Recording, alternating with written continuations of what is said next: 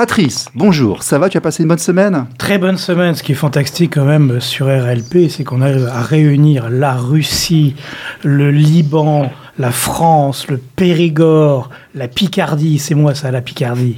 Euh, C'est incroyable qu'on a, ce qu'on arrive à faire avec une- un petit bout de radio. Euh, oui, bah, C'est comme les streams en général, hein. c'est plus de l'extrême, c'est de l'ultra maintenant. Nous sommes dans l'ultra multiculturalisme, l'ultra performance, c'est la radio, c'est RLP, voilà. Et la Dordogne est partout. Et la Dordogne est partout, sur tous les indispensable. continents, sur tous les indispensable, absolument indispensable. Les actualités tout de suite.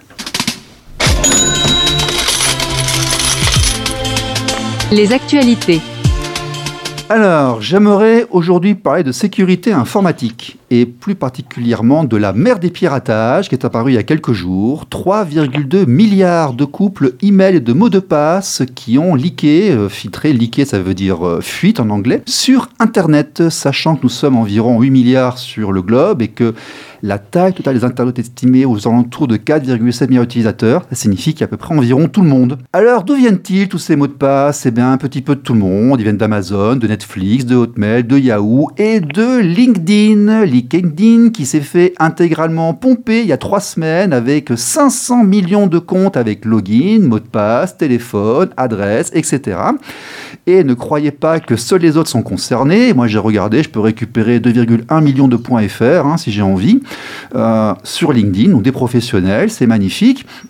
Et euh, ce n'est pas que pour les autres. Alors, je suis allé euh, voir un peu à deux, trois endroits, et en France notamment, laposte.net a laissé filer il y a trois semaines ou un mois, là, toute la base des inscrits à l'offre mobile, ainsi que les abonnés Internet, avec cette fois-ci, joyeuseté, adresse postale et bancaire, les IBAN et tout ce qui va avec. Et le pire, c'est que tout est sur Google, GitHub, Telegram. Il suffit de savoir fouiller un petit peu pour ceux qui savent chercher. Et quand les IA vont nous aider à vraiment automatiser nos recherches sur le web, ça va donner. Alors, qu'est-ce qu'il faut faire? Utiliser un genre de password? Oui, mais si c'est piraté, comment on fait Donc la seule solution pour le moment, c'est changer ses mots de passe. Et idéalement, utiliser un mot de passe différent par site, même si c'est compliqué à mémoriser. Alors, dans le but d'enquêter, et comme tout ça, c'est quand même une grande partie de mon métier, hein, puisque j'aide à la sécurisation de l'entreprise, à sécuriser les logiciels et autres. Ça fait une vingtaine d'années que je suis quand même là-dedans. Euh, je suis allé faire des petits séjours dans des lieux infréquentables du web, auprès de gens infréquentables, afin de me faire expliquer des choses absolument infréquentables. Et surprise, c'est pire que ce qu'on pouvait penser. Je veux dire, c'est vraiment open bar. Alors, Patrice, toi, tu as trois emails que tu m'as communiqués. Euh, On va essayer de, de- On ne les dit pas à l'antenne, hein, quand même. non, mais non, bah alors, oui, alors celui qui, que tu vois, parce que tu as la feuille devant toi, j'ai marqué aucun mot de passe, hein, mais tu es dans le fichier LinkedIn qui est sorti en 2016, en 2021 et en 2023. Oui, oui, Tu as les trois. oui. Donc ton mot de passe associé à cet email-là, il faut que tu le changes quand tu l'as mis ailleurs, parce que ça veut dire que toutes les machines d'automatisation vont essayer cet email et ce mot de passe. Les deux autres, pour l'instant, ah si, tu en as un, tu as vu, tu t'es inscrit sur Canva. Et Canva en 2019, ça fait pirater. Euh, Canva, à l'époque, c'était 6,7 millions d'emails et mots de passe. Voilà. Euh, Laura, alors euh, Laura est pareil dans. alors, il y a trois comptes sur LinkedIn. Il y a un compte Laura, il y a un compte Yuan et il y a un compte Contact. Oui, ils sont pas tous à moi. D'accord, mais je veux dire, euh, il faut savoir que le mot de passe utilisé pour ces Mhm. emails dans LinkedIn, pareil comme pour les autres, hein, associé à cet email-là, fait partie de ce qui est un peu partout. Euh, la bonne élève du jour, c'est quand même Christine Hérault. Euh, parce que j'ai trouvé trois emails, j'ai trouvé euh, un info quelque chose, j'ai trouvé à le cercle quelque chose à orange.fr et j'ai trouvé un contact à l'Institut Truc. Euh, votre compte LinkedIn, c'est celui du cercle des affaires.fr. Oui, peut-être. Oui, tout à fait. Mais les autres n'ont été absolument nulle part, même pas dans Netflix ni rien. Je les ai pas trouvés, sur- ils ont, ils ont pas été percés, donc vous n'avez pas, vous avez pas inscrit partout ces trucs-là. Et je conseille ça aussi aux gens. Vous avez un email que vous utilisez pour vous inscrire sur le net, et vous en avez un deuxième pour vos communications personnelles. Ça ne pas en mettre partout. Donc tu es en train de dire que Christine, qui n'a jamais été piratée encore, est piratable, c'est ça? Euh, il faut qu'elle change son mot de passe, mais elle l'est moins que les autres. Bon, Visiblement, elle a des comportements qui sont euh, pas mal. Voilà, je vais changer le mot de passe en Ce rentrant. soir, hein, il y a une chose à faire en Ouais. rentrant à la maison. Ouais. On change tout. Alors il y a Thomas Lacourari, lui par contre, euh, bah, il, était, il aime bien Deezer. Euh, oui, 240 millions d'emails en 2022. Il aime bien Wakanim.